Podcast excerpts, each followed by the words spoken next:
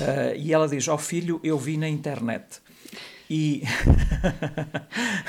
isto não é coisa nenhuma, porque nós na internet nós temos uh, empresas super reguladas, com profissionais certificados a exercer, a fazer trabalho jornalístico, por exemplo, como o New York Times, o The Guardian, o Público, o Jornal de Notícias, o que quer que seja, não é? E ao lado temos umas coisas que se chamam notícias ao minuto.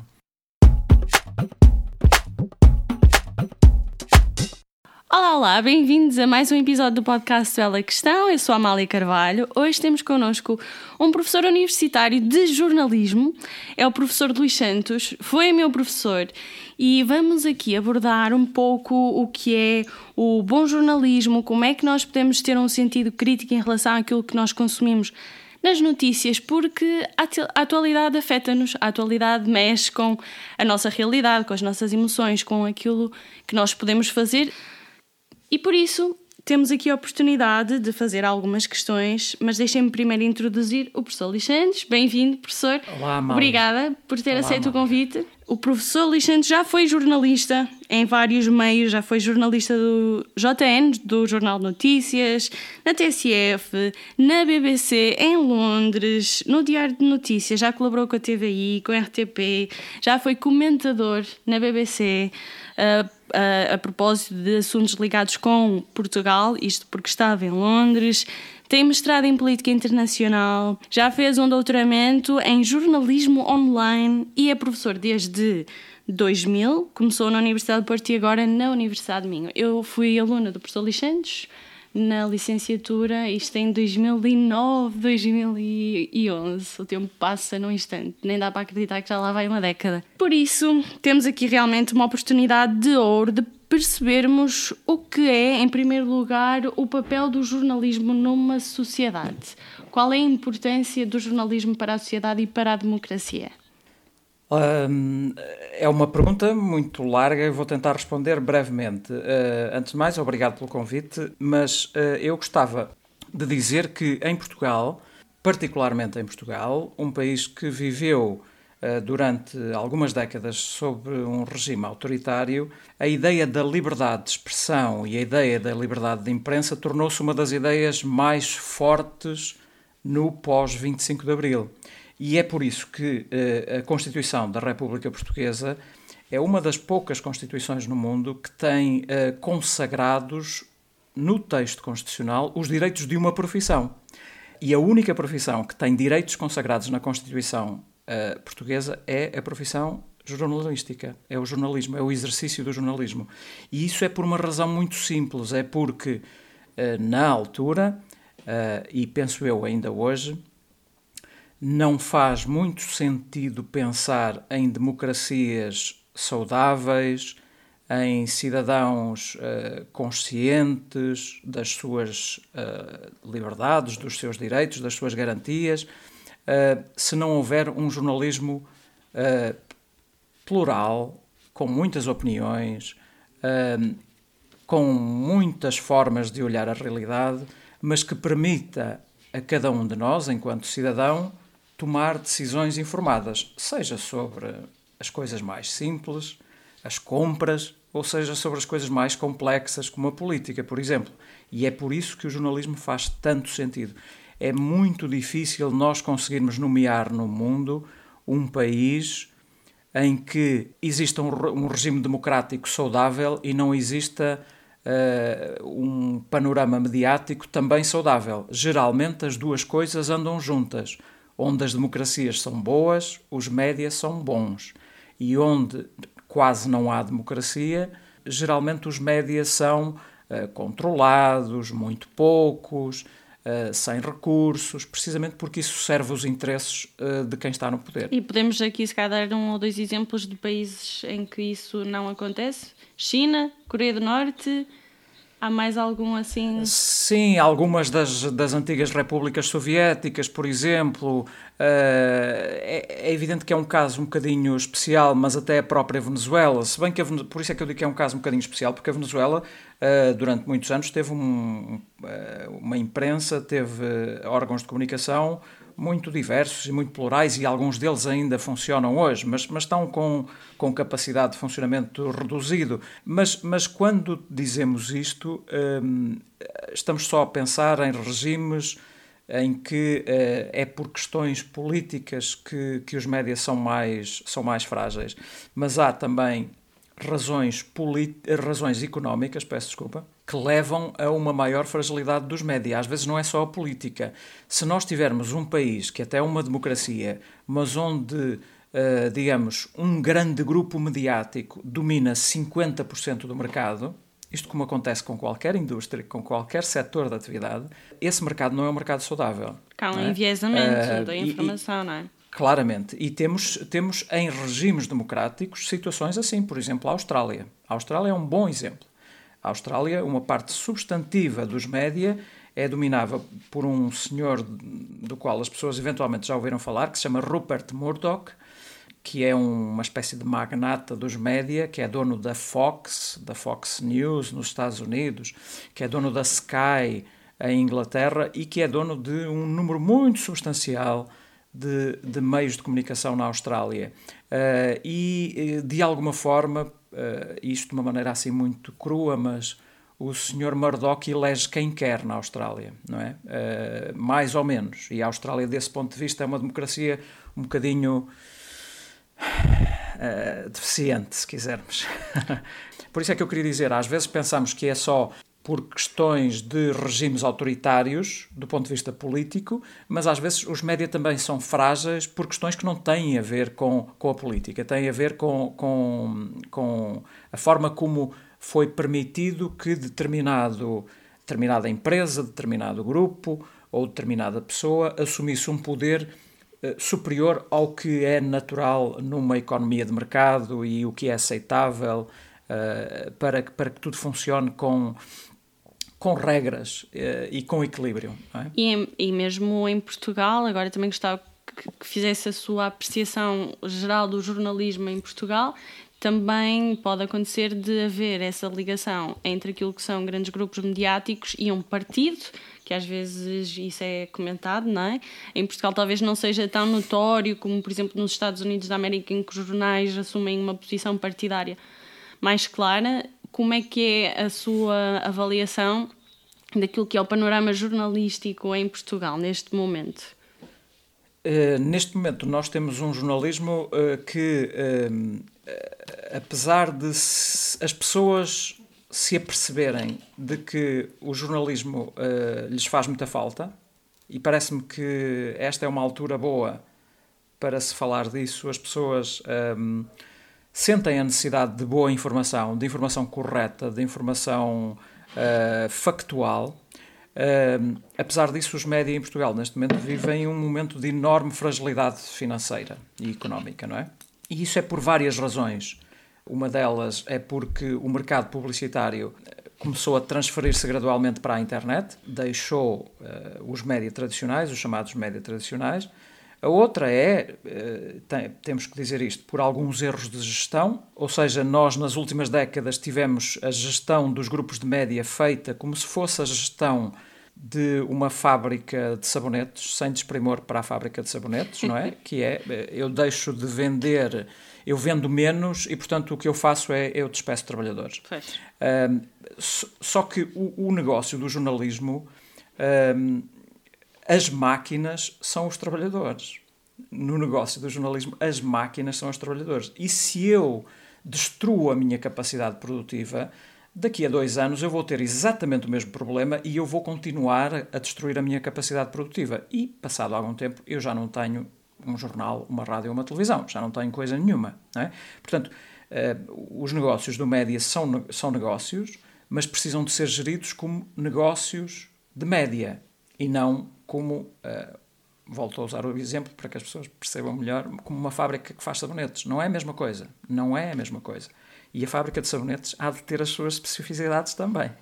Erros de gestão, uh, problemas com o modelo de negócio, sim, uh, e problemas que têm a ver com uma coisa que eu acho que é, que, assim, do ponto de vista mais largo, emana da internet, que é a ideia de que tudo o que está na internet é livre, tudo o que está na internet é de graça. Uh, e esta nossa coisa muito portuguesa de que se eu encontro livre eu não preciso de pagar, não é? Temos, temos as empresas, por um lado, numa situação muito desconfortável, que é, por um lado, nós exigimos mais ao jornalismo, nós exigimos que o jornalismo seja isto e seja aquilo e seja aquilo outro e faça e aconteça e tal, mas nós não estamos, nós, todos os cidadãos, não estamos a dar ao jornalismo meios para que ele subsista. Estamos a comprar menos jornais, somos, somos cada vez menos os que compramos jornais de papel, mas também somos poucos, muito poucos online. ainda, os que os que pagamos assinaturas online de títulos jornalísticos, do Jornal Notícias, do Correio da Manhã, do Público, do Expresso, do que quer que seja, que seja o nosso favorito. Em Portugal, a empresa que tem mais assinaturas online deve ter para aí 20 mil. E é bonzinho, mas não é nada de especial, não garante a subsistência de uma empresa. E se nós pensarmos na relevância que tem uh, o jornalismo para a nossa vida, eu acho que há aqui coisas que o, o Estado precisava de fazer, mas também há coisas que nós, cidadãos, precisamos de fazer. Nós, não, não, aquelas pessoas que trabalham naquelas empresas eh, são como nós. Uh, os jornalistas, os paginadores, uh, os, os, designers gráficos, uh, são todas como nós. Têm, têm todas filhos, casas para pagar, contas de supermercado para pagar. Uh, e, portanto, uh, se nós valorizamos o nosso trabalho, se nós gostamos que o nosso trabalho seja valorizado, nós precisamos também de valorizar o trabalho dos outros. Estas coisas não existem assim no ar, de graça, não é? Uh, e o jornalismo é um trabalho que custa muito dinheiro a fazer. enviar alguém a Moçambique, à Guiné-Bissau, ao Brasil, aos Estados Unidos, custa muito dinheiro. Um, e, portanto, precisamos de valorizar isso. E porquê é que precisamos de valorizar isso? Eu termino já esta resposta. Porque se nós não valorizamos o jornalismo português, seja ele melhor ou pior, tenha ele muitos defeitos ou não tenha, o que nos vai acontecer é que nós vamos deixar de ter jornalismo em português. Porque os donos dessas empresas não vão continuar a sustentá-las indefinidamente. E quando nós deixarmos de ter jornalismo em português, nós vamos deixar de ter a informação de qualidade sobre eh, as coisas que realmente tocam a nossa vida. Nós vamos ter informação imagino eu, genérica sobre o que se passa nos Estados Unidos e no Brasil e na Alemanha. Isso de certeza que vamos ter porque os, os grandes média mundiais vão nos dar isso. Agora, sobre as coisas que acontecem em Passos de Ferreira, sobre as coisas que acontecem em Braga, que é em Viana do Castelo, na Vila da Feira, em Ovar, sobre isso, se não for o jornalismo português a fazer, nós não vamos ter essa informação. E, portanto, lá está. O meu apelo é um bocadinho. Há aqui trabalho que o Estado precisa de fazer, mas há trabalho que nós, todos os cidadãos, também precisamos de fazer. Sem jornalismo, somos todos mais pobres. Disso não há dúvida nenhuma. Fica a sensibilização. E agora eu partia para uma questão um pouco mais prática, que tem a ver com alguns princípios éticos e deontológicos do jornalismo que definem a fronteira entre aquilo que é uma boa prática jornalística e uma má prática jornalista. Os jornalistas têm, são uma das profissões, em Portugal também, eh, mais reguladas. Eh, para as pessoas terem uma ideia, existem artigos, como eu disse há pouco, na Constituição sobre o exercício da profissão jornalística, existem leis sobre a emissão de títulos profissionais de jornalista, existem depois leis de setores, lei de imprensa, lei de rádio, lei de televisão, Uh, e existem depois leis sobre a propriedade dos, propriedade dos média. Ou seja, é uma profissão muito regulada. Existem leis por todo o lado para o exercício da profissão.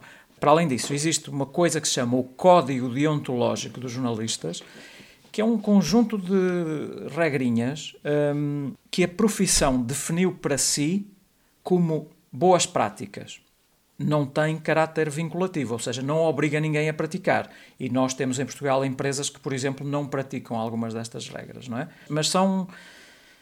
Eu gosto de pensar assim uma, uh, no paralelo com os, os Dez Mandamentos, não é? Que, que é. Uh, ou seja, uh, é, uma, é uma coisa que está lá, é, é, é, é, um, é uma coisa à qual nós aspiramos e, e, que nós, em muitas circunstâncias, não conseguimos alcançar. mas é bom que estejam lá. e, e, muitos desses, eh, desses artigos do Código Deontológico são artigos que têm a ver com a prática profissional na relação com os outros. Por exemplo, eu não vou falar dos artigos todos, mas, por exemplo, diz-se que o jornalismo não deve interferir com pessoas que estão em situação de fragilidade, com pessoas que estão em situação de dor. Quem está a ouvir isto pode dizer assim: ui, mas isso acontece com tanta frequência. Pois acontece, Sim. mas é errado. Acontece, mas é errado, ok? Eu aproximar-me de alguém que acabou de perder um familiar uh, e perguntar-lhe como é que se sente é uma coisa é atroz. A exploração da não dor. se faz. Não se faz, não se faz. E agora, aqui é que entramos nós, cidadãos. Se nós não gostamos disto, como é que nós fazemos? Não compramos esses jornais, não vemos esses canais de televisão, é assim que nós decidimos. Mas depois nós vemos as, nossas, vemos as audiências e, e é vemos o número de vendas de jornais e percebemos que os jornais ou as televisões que têm esse tipo de comportamentos, os comportamentos mais errados do ponto de vista deontológico, são aquelas que têm maiores audiências. E, portanto, aqui é muito fácil as pessoas dizerem assim, ah, os jornalistas isto, os jornalistas aquilo e tal. A tirar acusações para os outros é sempre muito fácil.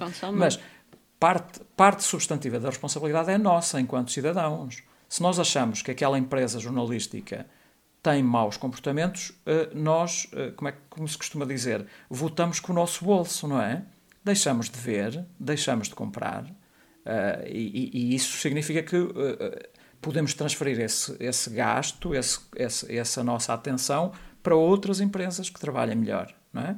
Regras também não escritas que foram decididas entre algumas das direções dos meios de comunicação. Uh, sobretudo quanto à quantidade de, de, tempo em que mostramos imagens, mesmo de, de mato a arder, de floresta a arder, uh, e, e, sobre virar a atenção não para as imagens das chamas, mas para uh, as vidas das pessoas, para a questão humana, sobretudo, não é? Uh, o mesmo se passa, por exemplo, com a questão dos suicídios, e eu acho que nisso a maioria das empresas jornalísticas cumpre. Uh, existe uma espécie de um pacto, não escrito também, de que o jornalismo não dá notícias de suicídios, por exemplo, não é? E, e, e não é comum nós vermos notícias de suicídios, e eles acontecem, infelizmente. Porquê? Porque uh, a, não é porque os jornalistas querem esconder a informação, querem esconder a realidade. É porque há claras indicações do ponto de vista da investigação, científica na área, que não tem nada a ver com jornalismo, tem a ver com, com psiquiatria, psiqui, psicologia, um, que dizem que pode haver um efeito indutor na, na, na, na presença de notícias sobre isso. Uh, e, portanto, essas notícias não, não, não aparecem. Portanto, Há de facto coisas más que, é que estão a acontecer na nossa na, na profissão, há, há, comportamentos menos corretos, mas há também coisas eh, muito, muito interessantes, há coisas muito dignas e há empresas, como eu digo, que trabalham melhor do que outras e que fazem muito melhor jornalismo do que outras. E, portanto, hum, acho que é importante nós percebermos, nós percebermos porque é que gostamos desta e porque é que gostamos daquela Uh, e depois importa também fazermos essas, essas nossas escolhas com o bolso. Fazemos essas escolhas com o bolso. Também há normas no Código Deontológico sobre uh, eu não fazer notícias sobre uh, empresas ou grupos ou atividades nas quais eu tenha um interesse em particular, por exemplo, não é? Ou seja, vamos imaginar, eu sou acionista de uma empresa ou de um banco, ou de um, o que quer que seja, não é? Uh, imagino que não, porque os jornalistas não ganham assim tão bem como as pessoas imaginam. Mas eu sou acionista disto ou daquilo. Eu devia uh, impedir-me de fazer notícias sobre essa empresa. Isso é uma das regras deontológicas também. Um, é uma regra deontológica, mas que é reforçada uh, por algo que está na lei e que é o jornalista não pode ser obrigado o que diz na lei é que o jornalista não pode ser obrigado, por exemplo, pela entidade patronal, a fazer uma notícia que vá contra uh, uh, as suas convicções ou que vá contra a sua maneira de ver o mundo. Isto, uma vez mais, é uma regra deontológica. Não, não quer dizer que isto uh, não aconteça. E acontece, infelizmente, também, não é? os jornalistas, há um colega meu que se chama Joaquim Fidalgo e que tem uma frase muito boa sobre isto, que é dizer assim, os jornalistas são mais ou menos como as pessoas. E eu acho que é, que é, que é uma boa frase, porque um, às vezes, sobre profissões que nós não conhecemos, nós gostamos de atirar uh, responsabilidades quase sobre-humanas. E, e, e, isso não é verdade que, que, que, que seja execuível, não é? Ou, ou, seja, são, são mais ou menos como as pessoas. Porque são profissões Têm que não se conhecem, mas que se convive com elas todos os dias. O jornalismo é uma profissão muito próxima de qualquer pessoa. E por isso acaba por haver essa sensação de que se pode criticar porque há uma relação quase de proximidade, é quase se soubessem como é que funciona.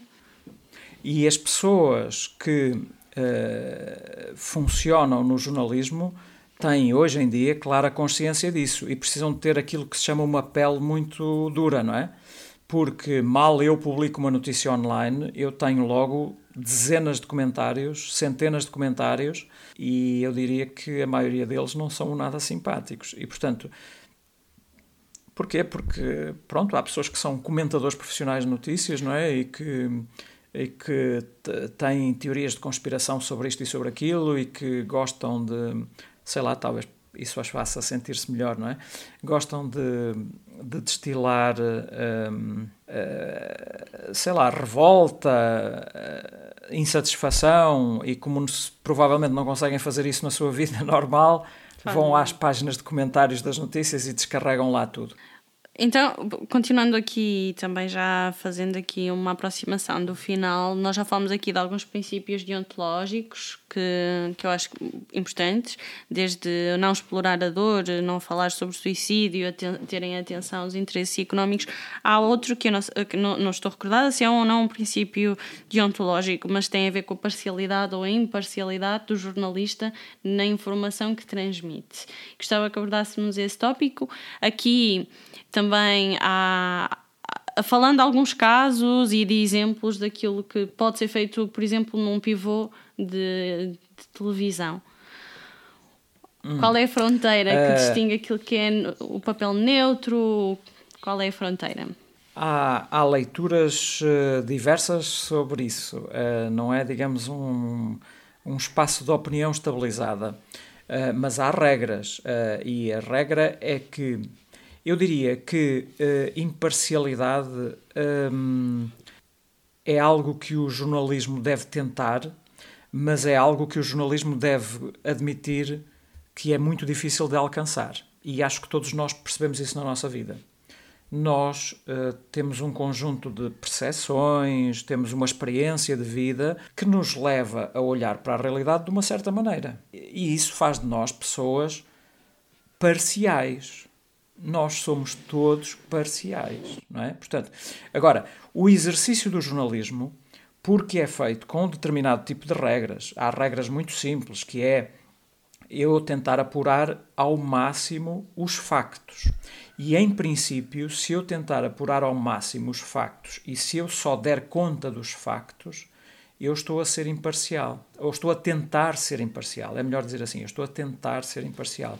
Porquê é que eu estou a dizer isto do tentar? Porque eu apresento todos os factos que, que, que, que estiveram ao meu alcance naquele momento em que eu fiz a notícia. Isto não quer dizer que não existam outros factos dos quais eu não tenho conhecimento. Não é que eu os tenha escondido, mas dos quais eu não tenha conhecimento e que podem alterar por completo aquela notícia. Temos todos que ter noção da fragilidade do processo, tanto quem faz as notícias como quem as lê. E depois, o jornalismo não tem só um, um formato, um género, um, uma forma de fazer. O género notícia é a tal informação factual, é a maioria das coisas que nós vemos nos jornais. São as coisas que nós vemos nos jornais de, da noite na televisão. São notícias. As notícias devem ter factos e devem ter as opiniões uh, de pessoas interessadas na questão. Em princípio, uh, numa notícia bem feita, se houver mais do que uma opinião sobre a mesma coisa, a notícia deve ter as várias opiniões sobre a mesma coisa. Isso é uma notícia. Mas depois, também é género jornalístico o texto de opinião. E chama-se mesmo assim, chama-se texto de opinião. E num texto de opinião, que geralmente nos jornais aparecem dentro de umas caixinhas e nas televisões até têm um separador diferente, que é para, para se perceber que o que aconteceu até ali é notícia, dali em diante é opinião. Num texto de opinião, as pessoas podem dar a opinião que quiserem, não é? Eh, só para, só para tentar sim, distinguir sim, é um bocadinho os géneros. Ou seja, se nós pensarmos, por exemplo, num jornal da noite, eh, da SIC, por exemplo, há a parte das notícias e depois, quando aparece o, o, o, aquele político famoso, o Marcos Mendes, aquela parte já não é de notícias. É um aquela parte é da, é da opinião que ele tem sobre a realidade, que é a opinião dele, nem sequer é a opinião do canal ok? Nem do jornalista que lhe está a fazer as perguntas. É a opinião daquele senhor. E às vezes nós confundimos um bocadinho as coisas, é, é natural. As pessoas dizem assim: ah, mas deu, deu, deu na SIC, deu nas notícias. Se calhar não deu nas notícias, se calhar deu num outro espaço ao lado. É? Sobre, sobre a questão de, de, de, de eventualmente os próprios jornalistas contribuírem para esta confusão, e acho que é disto que se falava, não é? Uh, eu acho que sim, sim, mais nas televisões do que nos jornais ou nas rádios. E isto tem a ver com uma, com uma dinâmica muito própria da televisão. A televisão, nas últimas décadas, não apenas em Portugal, mas em todo o mundo, passou a ter cada vez mais uma aproximação entre o jornalismo e o entretenimento. Ou seja, nós passamos a ter coisas que parecem jornalismo dentro dos espaços de entretenimento, ou seja, nós, por exemplo, temos coisas que parecem jornalismo nos programas da manhã e nos programas da tarde, que são programas de entretenimento, não são de, de jornalismo. Nenhuma daquelas pessoas é jornalista profissional, com carteira profissional. Podem já ter sido noutro momento da sua vida, mas agora não são. Estão a fazer programas de entretenimento. E, e, e pelo contrário, nós temos influências deste modo de fazer do entretenimento nos uh, formatos jornalísticos. Por exemplo, uh, se pensarmos, é por exemplo, se nós pensarmos uh, na, naqueles grandes ecrãs que agora aparecem nos noticiários, com imagens, com os pivôs dos noticiários a andarem pelo cenário, a, a irem de, de, de, um, uma, de uma secretária magnífica, oval, lindíssima, para outra secretária magnífica, lindíssima e tal. Tudo isto não tem nada a ver com jornalismo. Isto só tem a ver com aquilo que se chama, entre aspas, boa televisão. E isto a que se chama boa televisão é herdado do entretenimento, não é do jornalismo. Uh, para o jornalismo acontecer, bastava que tivéssemos alguém a apresentar-nos as notícias do dia. Ponto final. Ponto final. E nessa apresentação, uh, até onde é que os jornalistas. Devem estar só. Devem estar só as notícias ou deve estar mais do que as notícias? É isso, é isso não é? Na apresentação, até onde é que o jornalista quebra a fronteira da notícia e passa para o entretenimento? Até onde é que o jornalista pode, deve ir? Eu disse há pouco que na televisão se percebe mais esta, esta mistura, não é? E, portanto, não é uma coisa nova, não é uma coisa de agora. É uma coisa dos últimos 20 anos, no mínimo. E, e acontece com os canais todos. Dito isto, eu pessoalmente acho que em momentos absolutamente excepcionais e em situações únicas, e quando digo únicas, digo uma vez, pode haver razão para um pivô ultrapassar a barreira do apresentador de notícias e interferir com a nossa emoção e com a nossa opinião. E estou a lembrar-me, por exemplo, eh, de, de, um, de, uma imagem famosa na história da televisão mundial e na história até dos média no mundo também, que é quando uh, o, o Walter Cronkite anuncia aos americanos a morte do presidente Kennedy. Ele claramente, naquele instante, porque ele próprio estava a ter eh, conhecimento daquela notícia, ele desfaz a máscara de homem de notícias, porque ele tira os óculos, ele mexe na cara, ou seja, ele faz aquilo que um, um qualquer americano naquela altura terá feito, que é dizer: Oh meu Deus, não é? Pronto. E eu isso acho aceitável. Uma vez, numa situação absolutamente excepcional. O que eu já acho muito mais discutível é isso passar a ser quase regra uh, de, de, funcionamento. Uh, mas isto é uma percepção muito pessoal. Há pessoas que gostam. Eu não gosto porque eu não gosto que se mistura a opinião do apresentador, do jornalista apresentador, com as notícias que deram antes dele. E acho que desse ponto de vista o jornalista apresentador deveria ser menos vedeta. Só que é um fenómeno. O fenómeno de os apresentadores de televisão serem vedetas é uma coisa que aconteceu nos últimos 20 ou 30 anos. E é, é muito difícil escapar a isto, não é? Uh, se eu acho que isso faz bem ou mal ao jornalismo televisivo, eu diria assim: em abstrato faz mal. Em abstrato faz mal. Porque uh, a opinião deveria estar confinada a espaços de opinião. E, e quando, quando, muitas vezes os profissionais, os jornalistas se queixam de que ah, as pessoas confundem o entretenimento com, com, com o jornalismo, eu acho que parte do problema também é porque os jornalistas também confundem entretenimento com o jornalismo, não é? Uh, Mas também e, portanto, não se trata de dever uh, cívico. Por exemplo, num contexto de uma pandemia que é algo excepcional, nunca antes vivido, pelo menos pela geração que está viva neste momento, pelas gerações, uh, este contexto de pandemia é uma exceção? Pode ser uma exceção e, e foi de certeza uma exceção, e, e é um contexto que uh, eu acho que não foi vivido por muita gente viva uh, neste momento, não é? portanto, é, é de facto um contexto de exceção. A minha questão é: uh, é aceitável um apelo destes, uh, uma, um posicionamento destes todas as noites? Uh, até, até, do ponto de vista de, da produção de efeito, não é? nós todos cansamos-nos de determinado tipo de mensagens, não é? portanto, mesmo do ponto de vista da produção de efeitos, não acho que isso seja muito que seja muito produtivo. eu diria que no momento inicial, por exemplo, no momento em que foi declarado o primeiro estado de emergência, pode, pode ter feito sentido uh, termos tido por parte de alguns pivôs, em alguns canais de televisão, uma mensagem mais personalizada, mais carregada da opinião, da sua própria opinião.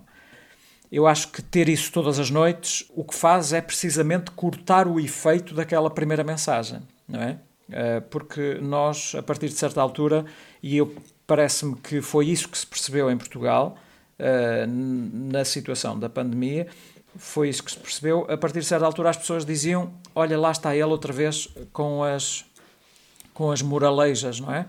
Portanto, a partir de certa, de certa altura, aquilo passa a quase a ter o efeito contrário o que, o que é muito mau.